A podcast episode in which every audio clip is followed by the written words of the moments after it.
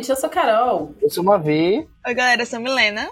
E nós somos do Afropod, o podcast sergipano que veio para compartilhar opiniões, divergências e afrovivências. Tudo isso dentro da cultura pop. Vocês podem nos encontrar no Anchor, Spotify, Deezer, Castbox e outros agregadores. Aproveita que você já está aqui e já nos segue nas redes sociais, Instagram e Twitter, no arroba afropod__.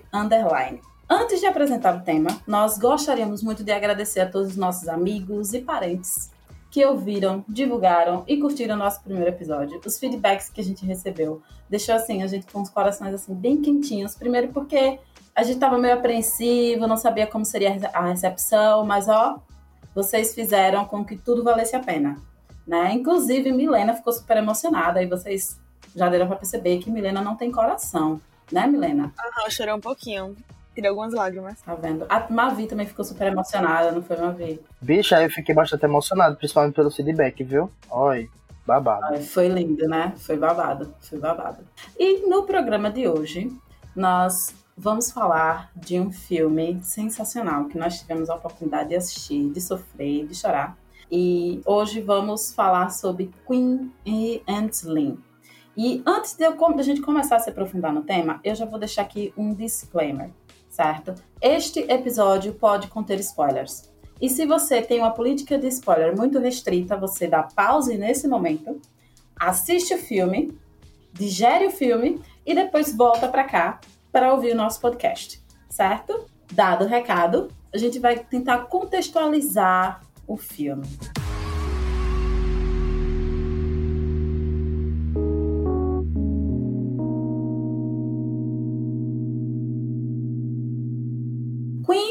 Slim é um filme dirigido por Melina Metsoukas. E para quem não conhece a Melina, ela dirigiu Formation da Beyoncé e muitos outros clipes da cantora também. O filme teve estreia lá nos Estados Unidos no dia 27 de novembro de 2019 e conta a história de um casal, Queen e Slim, que a Queen é a Jodie Turner Smith e o Slim é o Daniel Kaluuya. É um casal negro que se conhece através de Tinder e resolvem ir até uma lanchonete, comer alguma coisa, conversar. E no encontro, quando eles estão indo embora, eles são parados por um policial. A coisa perde total controle por causa do policial, deixe isso claro, né? E em legítima defesa, Slim mata esse cara e que força o casal a fugir. E a partir daí, nós acompanhamos a fuga desse casal, a fuga emocionada durante seis dias aí que cruzou os Estados Unidos, de Ohio até a Flórida. Um filme sensacional, certo? Um filme de preto, feito para preto e que vai deixar muita gente com o coração arrasado ou não, né? Contextualizado, nós vamos ao que interessa. Queen Slim, ele aborda muita coisa sobre nós. Ele aborda muita coisa sobre negritude, sobre relacionamentos, amor, senso de comunidade e nós vamos comentar sobre isso. Quais foram as nossas impressões no filme? O que foi que mais nos chamou a atenção? O que foi que não nos chamou a atenção? Se é que teve alguma coisa que não chamou a atenção. Mas antes da gente começar essa grande discussão aqui, eu vou perguntar para Mavi e para Milena se em algum momento eles pausaram o filme. Porque, assim, a minha experiência assistindo Queensley foi: assistia, vinha uma cena tensa, pausava, respirava, chorava, batia os pés na cama e voltava de novo. Foi mais ou menos assim que eu assisti. Eu não sei se vocês tiveram a mesma, a mesma sensação que eu. Amiga, é, quando eu a primeira vez, eu já sabia de tudo eu peguei vários spoilers antes de começar, então já sabia de tudo. E aí, pela segunda vez, eu assisti com minha irmã. E aí, minha irmã parava toda hora, tipo, toda hora, toda hora. Ela, ela não sabia nada. Então, assim, toda vez que uma cena muito tensa, ela surtava. Eu ficava, tá caralho, tá caralho, tá caralho, tá caralho. E eu comecei a ficar tensa durante o filme de novo. Tipo, o que eu não tinha ficado da primeira vez por causa dos spoilers, eu comecei a ficar de novo. Porque eu fiquei. Foi como se assistir com outra pessoa tivesse me dado, assim, uma nova visão do que era o filme, sabe? Então, assim, foi babado. Eu acho que a segunda vez que eu assisti foi mais intensa do que a primeira. É, eu não pausei, não, velho. Eu assisti algumas vezes, eu acho que no total foram quatro. É, e eu não pausei porque eu fiquei ansioso do filme todo para saber o que, no que ia dar esse rolê, sabe? De cada vez eu tentei observar de uma forma diferente, é, observar uma coisa diferente no filme. E eu não consegui pausar, não. Eu vi tudo corrido, porque eu tava ali tenso tenso, tenso, tenso, tenso pra saber o que ia acontecer, se eles iam conseguir ou não. Eu gravei, eu gravei não, eu assisti duas vezes. A primeira vez que eu assisti, eu assistia de fato pausando, porque quando chegava nas cenas mais tensas, eu ficava desesperada, assim, muito ansiosa, né? E aí eu percebi que eu perdi muito detalhe no filme quando eu assisti a primeira vez. A segunda vez eu já assisti com ele completo, né? Tipo, eu consegui assistir sem pausar, sem nada.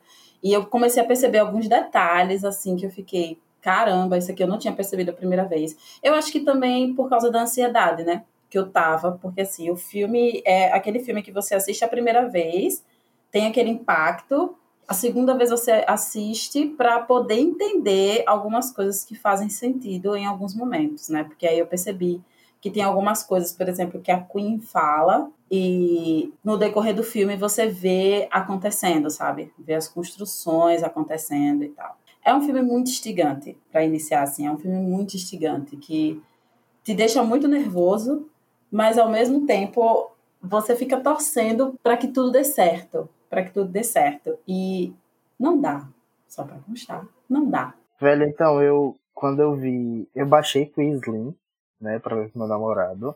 E eu falei assim, não, vai ser um filme foda pra gente ver junto. Porque o trailer é muito bom e ele já mostra ali para que ele veio, né? Só que eu não aguentei e aí vi sozinho a primeira vez. Enfim, eu não sei se ele sabe, se ele sabia que eu já tinha visto. Tá sabendo agora se ele estiver ouvindo. E aí, na segunda vez que eu vi, que foi com ele, né? É, velho, a gente viu abraçado um outro e, tipo, se tremendo. Eu só via o, o choro preso, sabe? Aí daqui a pouco escorria uma coisa assim, aí pegava uma lágrimazinha no, no corpo um do outro, assim. Eu não tô chorando, não, tô aqui só tranquilão, tranquilão mesmo. Malditos ninjas cortadores de cebola. Eu lembro que eu tava assistindo, a, a prime... isso da primeira vez, certo? Aí eu tava assistindo, eu fiz, não, não, não, eu, tava, eu não tava conseguindo chorar. Eu tava tão tensa que eu não tava conseguindo chorar. Quando eu terminei o filme, eu estava tremendo e chorando, assim, feito criança, sabe? Sabe bebê? Eu tava chorando feito bebê. Aí na segunda vez eu fiz, não, pô, não vai acontecer de novo, eu não vou chorar. E adivinha quem estava se acabando de chorar no final do filme? Pois é, se você disse Ana Carolina, você acabou de ganhar um abraço de Milena. Amiga, meu Deus, isso aconteceu comigo também. Igual, igual. Eu acho a primeira vez. E eu tava nessa, tipo, ah, de boa, eu, eu já sei como vai terminar, eu não vou chorar. E aí quando chegou no final, eu tava, velho, é mentira, mentiram pra mim, isso aqui é tudo mentira, eles não vão morrer, seu bando retardado. Aí chegou naquela última cena, eu fiz, caralho, fudeu, e tome choro, tome choro, tome choro. Na segunda, eu fiz, eu tô blindada, é impossível eu chorar, eu não vou chorar. Aí eu chorei na cena mais idiota do mundo, Idiota não, que pra mim é a minha cena preferida.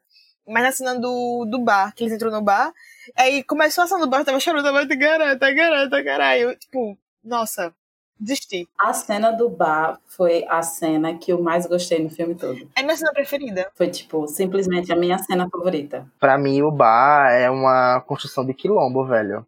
Total, sabe? Quando é, os escravos estão fugindo, que eles acham um quilombo e aquele lugar é seguro, sabe? E ali a cena do bar, quando eles entram e que ele vai comprar bebida, aí a senhorinha fala: "Fique tranquilo que vocês estão seguros". E aí todo mundo faz sinal positivo para eles assim, sabe, enquanto eles estão dançando. Para mim é a representação perfeita de, de quilombo mesmo. Eu amo toda a cena do bar, porque tipo, a cena de comunidade, o senso de comunidade que tem ali dentro, e além disso, o que eles estão vivendo entre eles, eu acho que é um dos momentos que dá para ver muito a afetividade que está sendo criada ao longo da jornada, sabe? De como o, o tempo dessa, dessa jornada criou um laço entre eles. E eu consegui ver muito claro na cena do bar.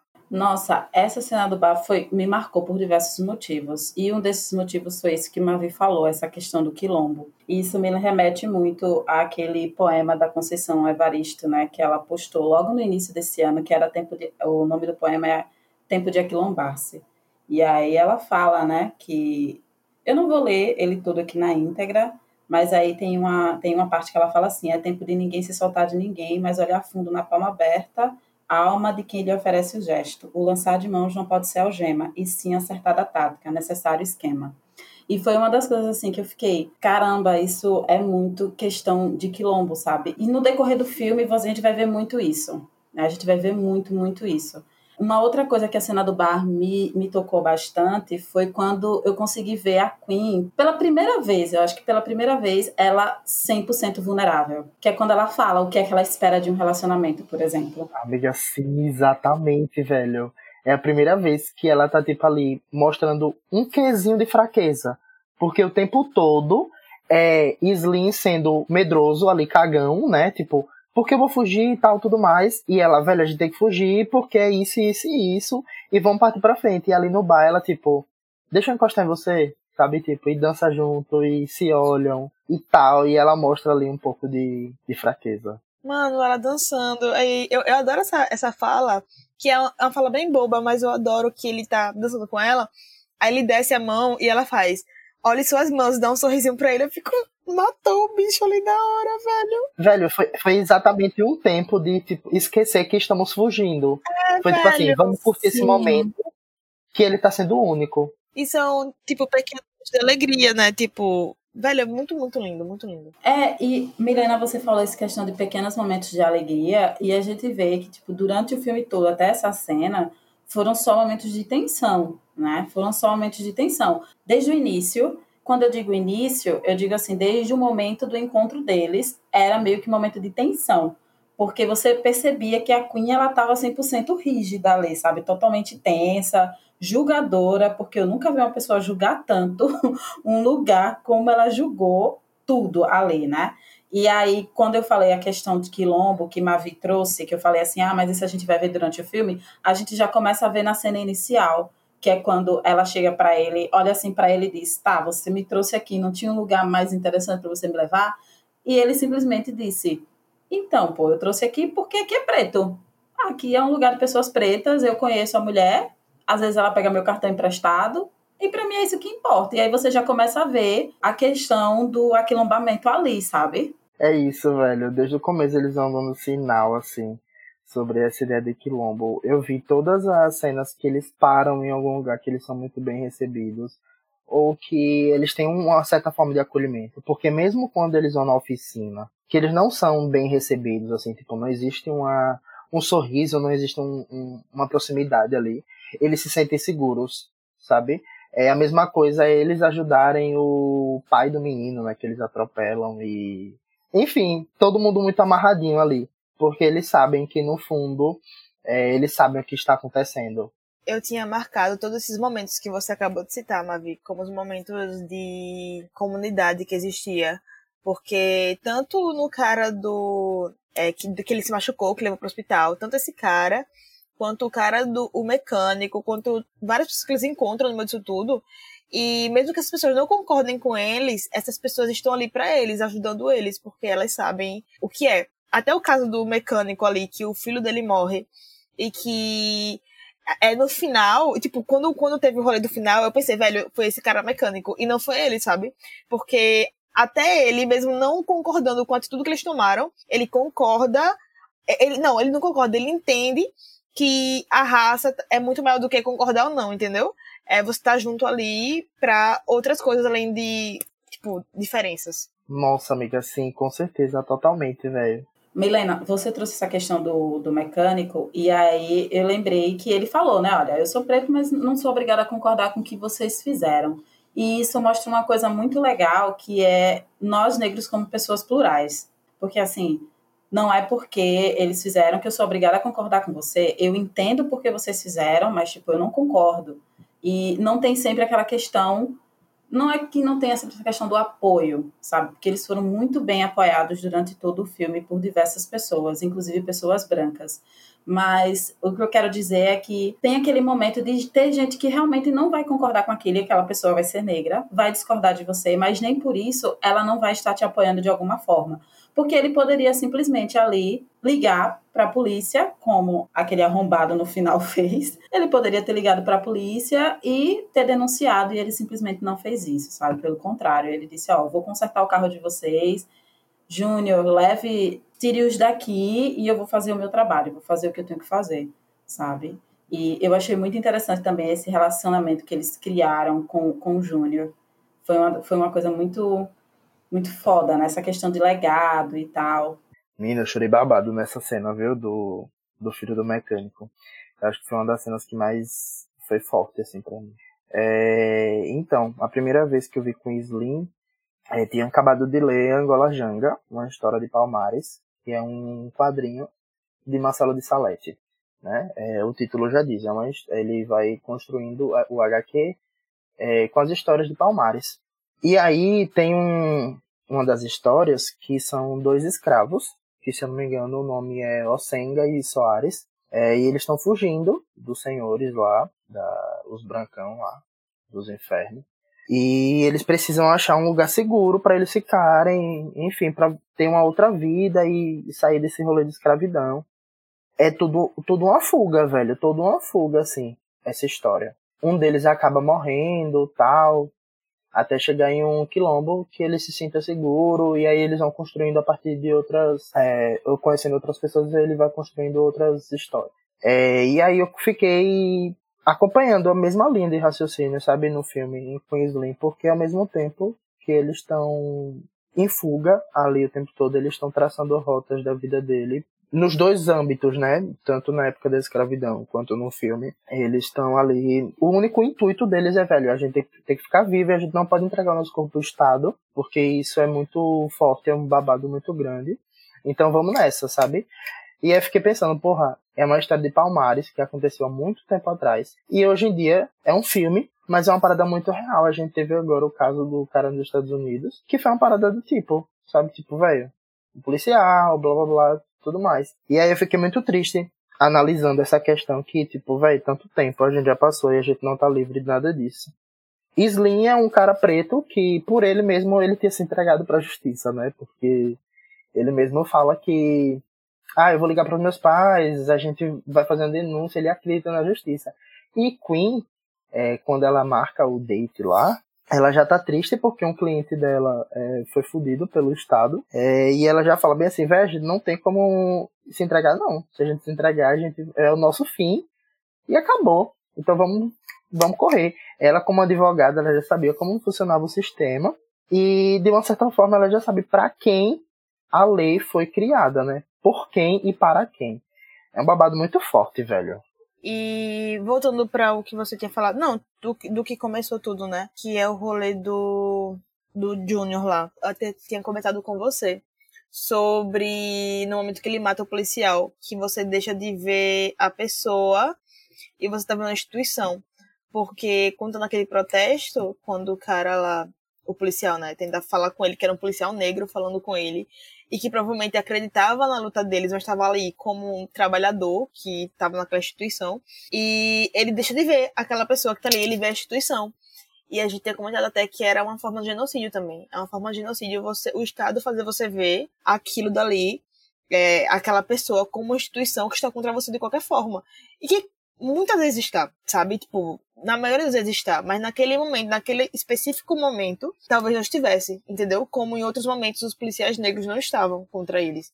Eles entendiam, porque, de novo, é aquele negócio de colocar a raça na frente de outras demandas, porque a gente sabe que é gente por a gente, entendeu? É essa comunidade que vai se estreitando cada vez mais ao longo do filme, até que se quebra, né, no final do filme. O que é bem bizarro, eu acho. É, e é uma coisa muito interessante você falar essa questão do policial, Milena, porque no momento em que ele vai falar com, com o Júnior, dizendo, por favor, vai para casa, ele faz questão de levantar o capacete dele e mostrar que ele é negro. Então, assim, de alguma forma, ele está dizendo: olha, eu estou aqui, eu acredito também na sua causa, mas eu não posso fazer muita coisa, porque eu estou trabalhando. E da mesma forma que você falou, teve um vídeo que eu vi de um pessoal no Facebook, e eles disseram a mesma coisa. Se eu não me engano, foi a própria Melina que falou isso. Me corrijam se eu estiver errada é, em uma de suas entrevistas, ou foi algum teórico, eu não lembro exatamente, que ele falou justamente isso que você disse, né? Que a partir do momento que você, se você sendo negro você veste, se vê como policial, a partir do momento que você está representando o Estado. E o Estado, naquele momento, era o maior inimigo deles. Na verdade, o Estado é o nosso maior inimigo, né? Falando assim de uma forma bem, bem geral mesmo. Então, tipo, o Estado era o maior inimigo dele, então não tinha como ele se sentir protegido naquele momento, por mais que ele fosse negro, ele estava representando ao Estado. O policial negro poderia não matá-lo naquele momento, mas poderia vir um outro, um outro policial e fazer o disparo, sabe? E aí foi uma coisa, e aí é uma parte também que a gente vê essa questão do senso de comunidade implícito ali, sabe? Ele querendo dizer, olha, eu estou aqui mas eu não, não quero fazer nada com você. E ao, o tempo todo ele estava reforçando isso. Eu não quero fazer nada com você, eu não quero te machucar, por favor, vá embora. E você sentia meio que uma dor na voz, na voz desse policial, sabe? Ele simplesmente dizendo: por favor, vá embora, eu não quero fazer nada com você. Eu não quero fazer nada, justamente porque ele entendia o que estava acontecendo naquele momento. Era exatamente isso, velho, esse senso de comunidade, porque é, eu acho que são seis policiais no total que aparecem. E dos seis policiais, é, são três negros. E os únicos policiais negros são os que estão aptos. Parece que é como se eles estivessem dispostos a fazer a diferença dentro da instituição, né? Esse marco do policial levantar o capacete é muito foda isso, porque você fica naquela de caralho, é raça ou é instituição ou é Estado? sabe? Só que o menino, quando ele tá ali, que ele tá provocado por várias emoções de revolta, tal, tudo mais, principalmente por ter conhecido eles e ver a história presente, ele quer bater de frente com isso porque não aceita, velho. E aí a merda que o, que o Guri faz lá, tipo, de matar o cara. Eu acho que essa cena foi a mais frustrante para mim. Porque eu já tava naquela, naquela tensão, né? E eu acho que. E não, essa cena, ela é Tipo assim, é a, do protesto assim, do sexo deles, né? É, é o protesto do sexo, o protesto do sexo. E eu tava naquele rolê de, velho, que cena foda do sexo.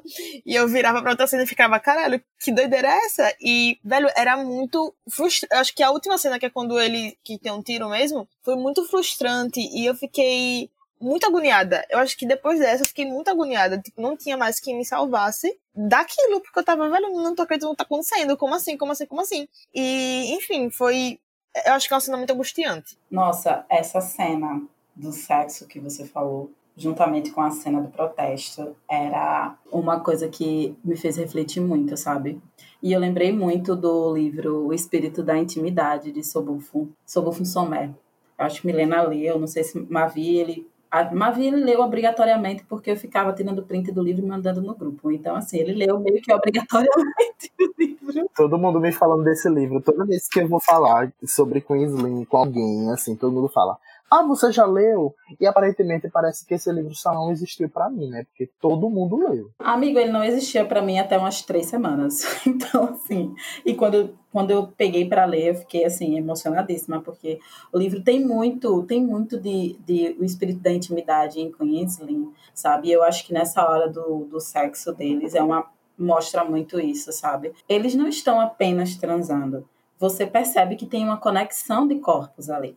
E, a, e aí, a própria Sobonfo Somé, ela fala no livro que o sexo, e tanto o sexo quanto o relacionamento, é uma questão de ligação de espíritos, sabe? Eu acredito muito nisso. E ela fala que é tipo, é uma conexão de espíritos. Quando dois espíritos se encontram, eles estão na mesma na mesma linha, na mesma vertente, é isso que acontece. E aí eles estão lá no carro, em toda aquela intimidade, e a vida real batendo na porta, sabe? Tá tendo um protesto.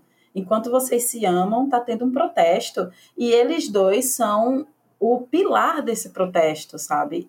Eu achei essa ideia da Melina muito foda, porque deixou tudo muito assim. Cara, então o amor tá acontecendo, mas a vida real também tá acontecendo. E não é que eles não estejam ligando, sabe? Porque naquele momento era só eles. Naquele momento só existia eles. E eu achei assim, aquela cena sensacional. Achei um, também uma das cenas que eu colocaria assim no topo de cenas mais lindas de Queensland. Né? Eu acho que eles experimentaram a liberdade de estarem juntos finalmente, porque foi uma coisa que foi se construindo. Quem já assistiu vai perceber que começa com uma coisa que você saca que não vai não vai rolar um segundo encontro, porque se depender dela, ela nunca mais vai sair com ele. E aí esse infortúnio acontece e eles dois começam a se conectar aos poucos, pô. Que é para aí quando chega no final, a, acontece aquela síntese deles, do diálogo deles dois. Ele virando para ela e dizendo: Se eu pudesse, eu beijaria todas as suas cicatrizes. E aí ela vira para ele e faz: Eu posso ser o seu legado? Eu já chorando, eu já chorando. Não, e ele segurando a mão do outro, e eu. Oh, acabou pra mim ali naquele momento. Acabou pra mim.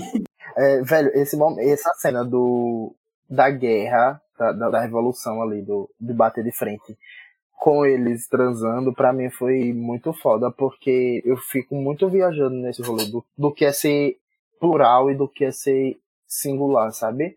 Porque ao mesmo tempo que eles dois estão correndo, como eu já falei, né? Vou falar de novo, ao mesmo tempo que eles estão ali só na intenção de se manter vivos, de se manter de pé, eles acabam fazendo a revolução, porque eles mexem com o sentido de povo, né? De, de raça mesmo. E ali vai um monte de gente falando com todos, todas as frases que a gente já fala, tipo, de nos matar, de bater de frente com a polícia, e enfim. Essa cena me destrói muito, velho. Meu Deus do céu. Ver o pai do menino chorando quando ele morre. Tipo, meu Deus do céu. Acaba comigo. I'm not gonna say it again. Get on the ground now.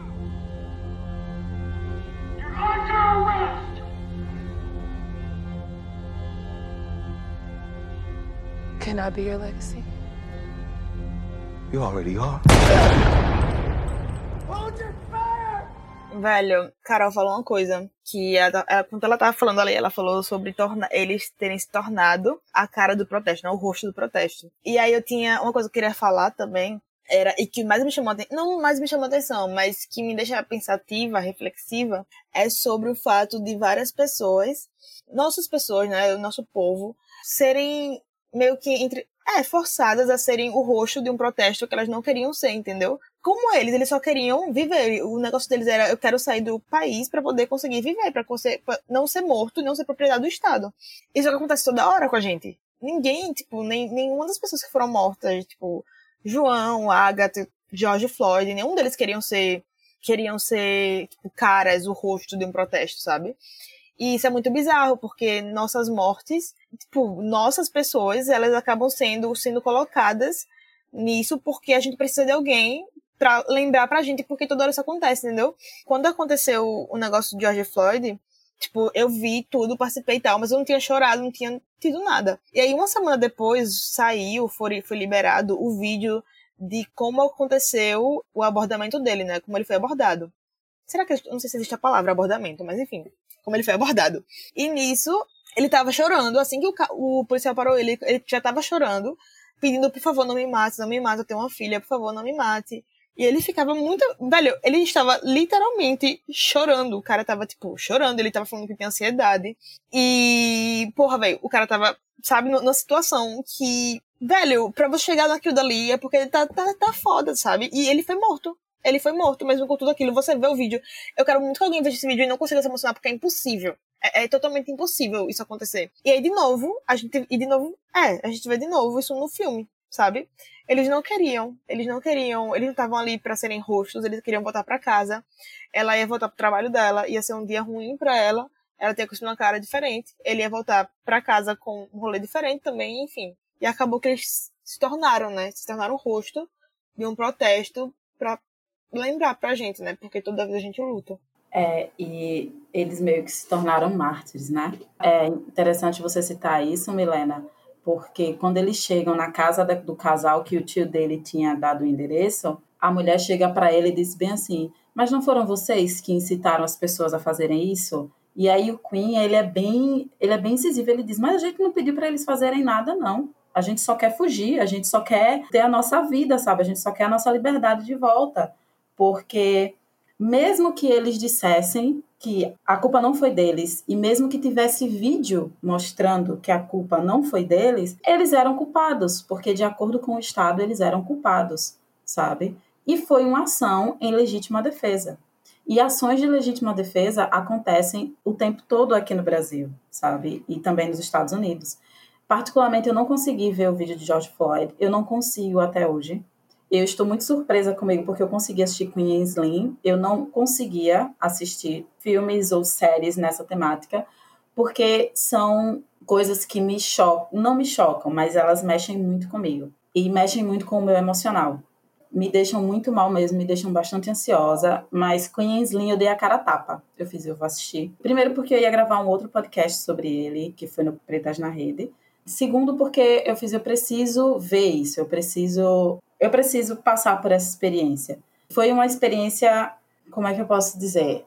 Mavi, lembra quando a gente estava conversando em off que tem palavras que Milena conhece em inglês, mas não lembra em português? eu estou neste momento. Vocês são muito bilíngues, velho. Eu não aguento isso, velho. Mas a palavra que eu ia usar era tipo overwhelming. Então, assim, era uma coisa que. Era muita coisa, sabe? É muita coisa. Pronto, é isso. É muita coisa para processar. Esse rolê de, de liberdade. O filme foi bem safado, assim, para mostrar as cenas de que eles estavam sentindo ali. O senso de liberdade que eu acho que foram as cenas de do cavalo, que ele fala que nunca andou de cavalo, aí ela vamos e tal, e a cena que eles ficam para fora do carro, que cada um vai botar. E eu acho muito massa o quanto essas duas cenas, elas falam de liberdade e falam de coragem ao mesmo tempo, sabe? Eu acho que para impulsionar também o nosso discurso, porque pra gente é, a gente tá numa situação que a gente não tá em guerra. A gente não tá em guerra, a gente tá no massacre porque só um lado morre. E para a gente ter a nossa liberdade, a gente vai ter que partir para a guerra. Se não for dessa forma, a gente não vai sair. Eu acho muito foda como eles relacionam isso, de tipo, a liberdade só vai ter depois que a gente tiver coragem para ir para frente, sabe, para bater de frente com isso. É muito babada. Essas duas cenas me marcou muito assim. E eu tenho uma outra cena também que eu fiquei que eu chorei, real, real, é, que é quando eu chorei em várias cenas, né, babado mas na cena de que eles estão na, na casa do tio delas e o Slim ele se olha no espelho e ele fica assim encarando assim porque mesmo que ele saiba o quão pesado é carregar esse rolê de raça é, que não deixa a gente em paz em nenhum momento. Parece que quando ele olha assim no espelho ele fala tipo velho por causa de mim por causa da minha pele sabe da minha cor, essa merda tá acontecendo, sabe? E a culpa não é dele, a culpa é das pessoas brancas. Que ódio, velho. Eu já tô me tremendo. É isso. É, você falou da questão da casa. E aí eu lembro, eu vou retomar uma fala minha lá do início do podcast, quando eu falei da minha cena favorita, que tinha sido a cena do bar, quando ela quando eu consegui ver a Queen 100% vulnerável. E eu acho que nessa parte da casa do tio dela tem uma cena que começa a mostrar ela se despindo da vulnerabilidade dela, que é a cena de quando ela tira as, tran as tranças no twist, que ela fica com o cabelo natural dela. E isso para uma mulher negra é uma, uma coisa assim, são momentos muito importantes. Amiga, perfeita essa sua colocação, velho, perfeita isso são momentos muito importantes. E aí, como a gente, como eu já falei, a gente fala muito sobre afrovivências, e aí eu vou compartilhar uma coisa minha. Todas as vezes que eu coloco as tranças, eu me sinto uma Ana Caroline. Quando eu, me, quando eu tiro as tranças, eu me sinto outra Ana Caroline. E o processo de mudar de uma Ana Caroline para outra é sempre muito dolorido sempre muito dolorido. Inclusive, Luana já me questionou várias vezes por que eu faço isso, porque tirar as tranças para mim é um processo tão dolorido. E na hora que eu vi a Queen naquela, naquela posição de uma mulher forte, que a gente sempre é colocada como mulheres fortes, mulheres que não choram, mulheres que têm que esconder toda a sua fragilidade, no momento em que a, a moça, uma das namoradas lá do, do tio dela vai tirando as tranças, você vai vendo, você vê a feição dela, pô, ela tá com aquela feição 100% rígida, assim, sabe? Como se você tivesse tirando algo, algo dela, como se você tivesse tirando um órgão dela, sabe? Porque esse processo é muito difícil e na hora que eu vi ali, eu, eu senti, eu me senti a Queen. Eu fiz, caramba, isso acontece comigo e ela tá passando, e ela ali tá se mostrando vulnerável. Porque assim, quando a gente faz essa, essa, essa, toda essa parada de transição e uma mulher negra se aparecer na sociedade com seu cabelo natural, pode ter certeza, vai ser um dos momentos que ela está sendo mais vulnerável, sabe? É o momento que ela está sendo mais vulnerável. Eu acho que esse foi o iníciozinho dessa quebra dessa Queen Durona, sabe? Acho que foi quando a gente começou a ver, quando a gente começou a vê-la como mulher, independente de, de qualquer coisa que acontecendo, tivesse acontecendo, uma mulher cheia de feridas, que ela vai falar sobre isso, uma mulher cheia de feridas, cheia de cicatrizes, uma mulher que gostaria de ter, de ser amada, sabe? Todas essas coisas que acontecem na vida de uma mulher negra e que ela estava simplesmente escondendo, entre aspas, com as tranças. Os twists, eu acho. Mina, lá vou viajar, que nem me lê no episódio anterior, sabe? Porque você falou. né? Pronto, eu gosto disso. Eu gosto assim. Eu já comecei a viajar muito, porque eu sou muito pró-família, velho. É engraçado o quanto. Porque, tipo assim, eu falei dessa cena dele se olhando no espelho, que é um- uma parada bem tipo, quem sou eu? O que sou eu? Né? E ao mesmo tempo que ela tá. que ela vai tirar o twist dela, a- o cabelo dela, que ela aparece com, com o cabelo dela natural, é como se fosse reconhecimento, né? Tipo, minhas raízes, sabe? De onde eu vim para onde eu vou. E é muito louco isso acontecer no âmbito familiar, que é o único laço familiar que aparece dela, né, no filme, que é o tio, que tem uma tem uma parada bem estranha entre eles, assim, é, mas é algo familiar, né? Tipo, é algo que, tipo, de uma certa forma, eles se sentiram acolhidos, né? Então, uma coisa que me deixou assim, uou, quando eu assisti pela segunda vez, que inclusive tem tudo a ver com o que você falou agora, Mavi, sobre essa coisa de família. Quando eu assisti pela segunda vez, eu botei na minha cabeça que eu ia assistir com outros olhos. Que eu assisti vendo as coisas boas da raça. Inclusive, eu falei isso pra todo mundo que assistiu comigo. Eu falei, gente, sentem, assistam um filme vendo o lado bom da raça. Porque eu percebi uma coisa, que na, e agora a afrovivência aqui pra vocês. Eu sou uma pessoa que eu sempre comento coisas com meus pais na hora do almoço, tá? Aqui pra, pra de boa. E, ultimamente, eu tenho comentado muitas coisas sobre racismo. Que racismo é o aspecto ruim da raça. E eu fiquei falando várias vezes sobre racismo e tal, ao ponto de minha irmã mais nova ficar meio que assustada com o rolê. Tipo, o que foi uma grande merda, foi um grande erro da minha parte. E aí eu comecei a conversar com minha irmã do meio e falei bem assim, velho, a gente precisa trazer o aspecto bom de ser preto. Porque tem vários aspectos muito bons de ser preto, sabe? E quando eu fiz esse filme, eu fiz, velho, vou assistir o filme pensando, tentando ver é, o que o filme tá, tá me trazendo de bom de ser preto. E toda hora tem vários momentos assim, sabe? Pra mim, o que foi mais chamativo, que me lembrou muito isso, foi a parte da comunidade, que a gente cita toda hora agora nesse podcast, que é incrível. E a cena do. que eles estão juntinhos ali no bar, que pra mim é uma cena da comunidade mais forte.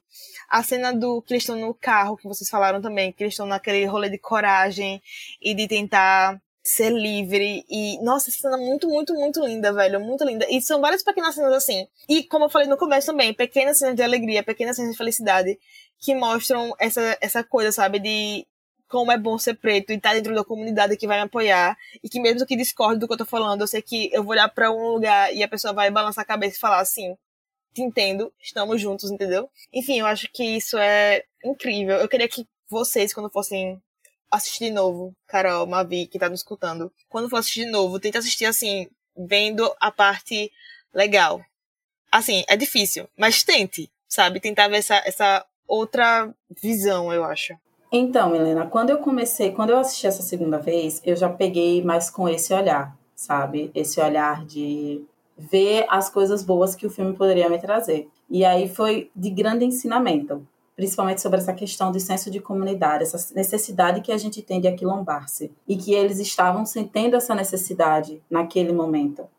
E daí, falando ainda sobre essa questão do senso de comunidade, vocês perceberam que sempre onde eles chegavam, tinha alguma coisa para eles, sabe? Seja de comida, seja de água, seja de um lugar para eles ficarem por um tempo.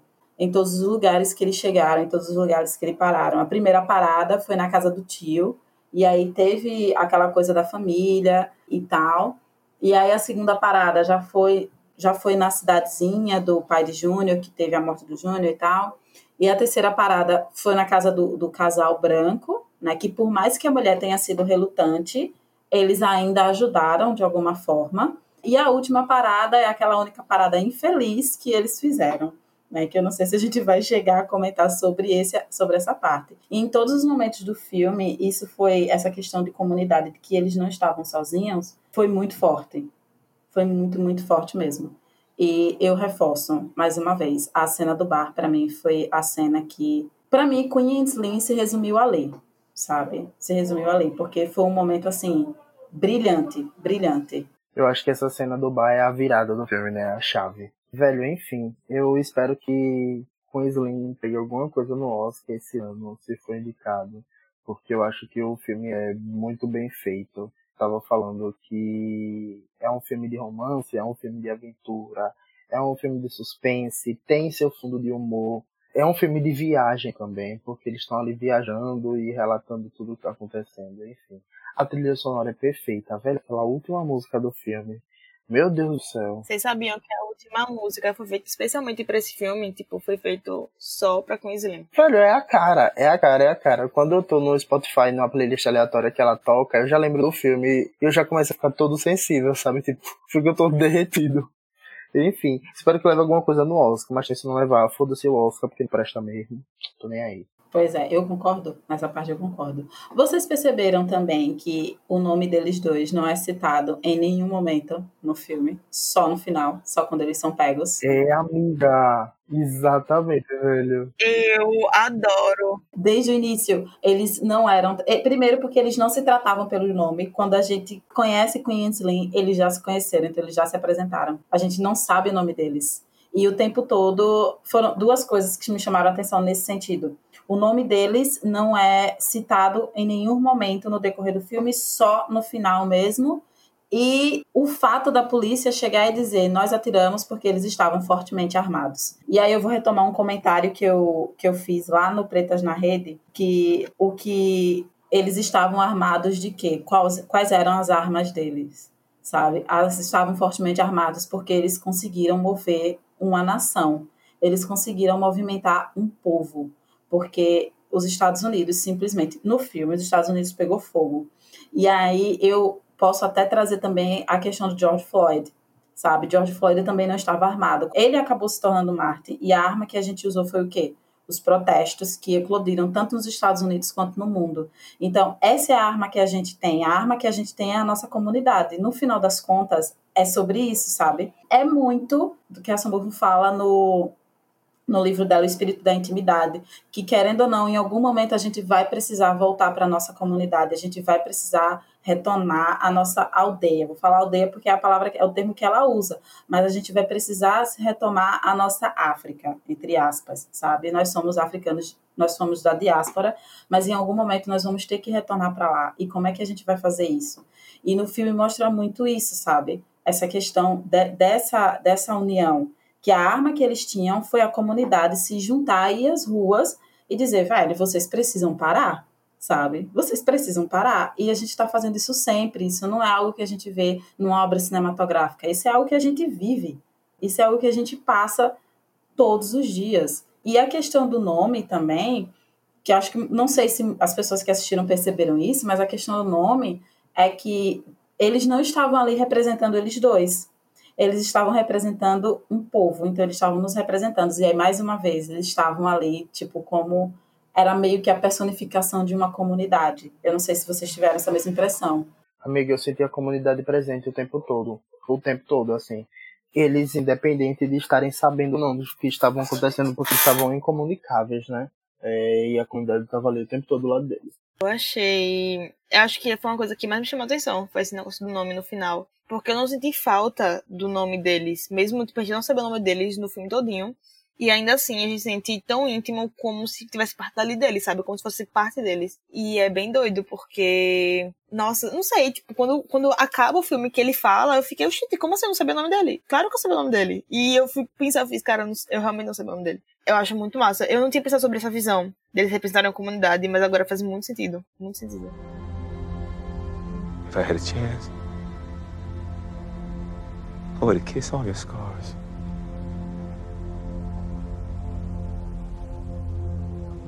I know you would have.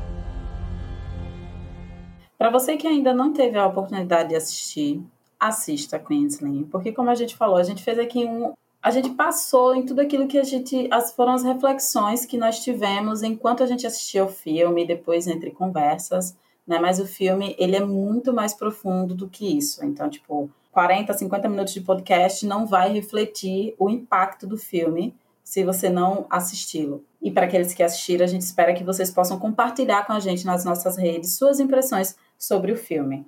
Mavi e Milena, mais uma vez, foi incrível esse bate-papo aqui com vocês. Sem condições, todas as vezes que eles se encontram para falar de alguma coisa, eu fico imaginando que a gente está gravando, sabe? Porque é muito assim. Hoje eu tentei ser mais gentil com Milena, como todo mundo percebeu, né? Porque a bicha tá doente, tá com dente podre. tá com o dedo coisado, mas. Velho, para com isso! Aí vai sair ainda. Eu, velho, eu ia falar que eu amo você, sabia? Ai, mentira. Pronto, não vou falar mais. Perdeu a chance, Show, né? gata. Perdeu a chance. Perdeu a chance. Meu Ai, Deus. muito obrigado, viu, gente? Eu vi esse podcast, viu? E eu sou os, os outros que vão ser melhores ainda. Ai, gente, eu, eu quase ia chorar aqui com Amo Você de Mavi, mas ele, né, engoliu as palavras. Mas, em resumo, esse velho podcast falando. Eu adorei, velho, como a gente fez, amei tudo. Tomara que, que tenham ouvido, tenham gostado também, foi muito legal. Vocês assistam de novo com Slim e tentem, sei lá, não chorar. E, enfim, velho, tô muito ansiosa pro próximo já. Então é isso, gente. Ficamos por aqui. Mais uma vez, muito obrigada a todos vocês que ficaram conosco até aqui o final. Não esqueçam de nos seguir lá nas redes sociais, Twitter e Instagram, arroba afropod, underline. Compartilhe nas suas redes com seus amigos, com seus parentes. E nos vemos no próximo episódio. Um beijo. Beijo, galera.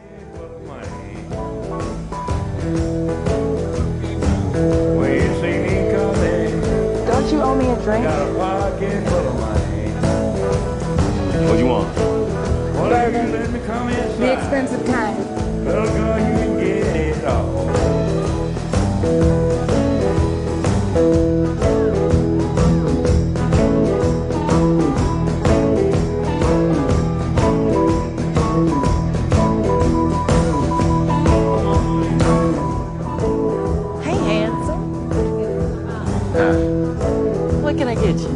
Bourbon.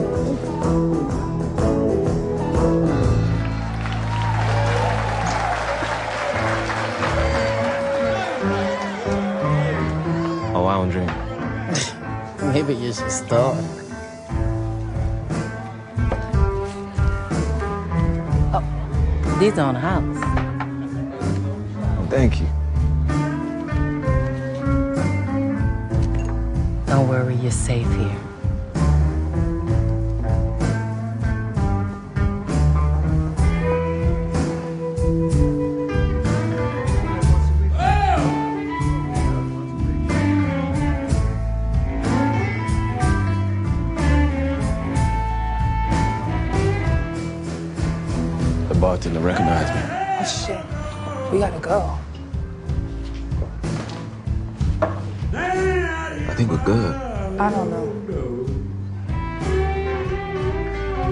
Trust me.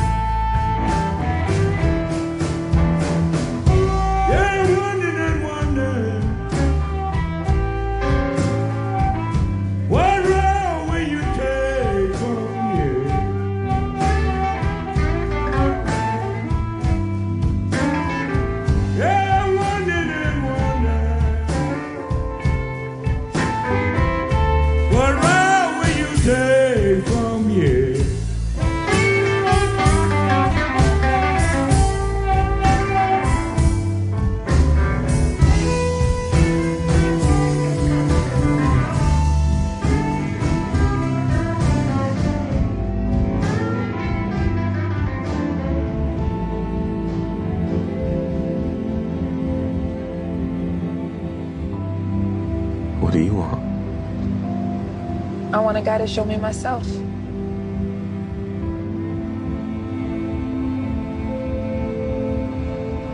I want him to love me so deeply, I'm not afraid to show him how ugly I can be.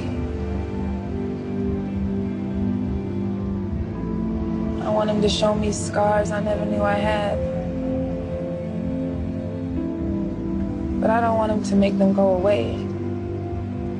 I want him to hold my hand while I nurse them myself. To cherish the bruises they leave behind.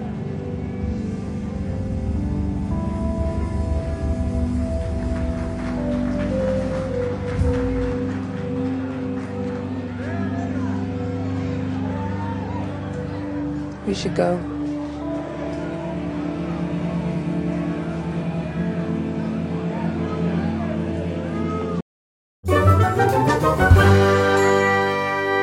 Esse podcast foi editado por Hector Souza.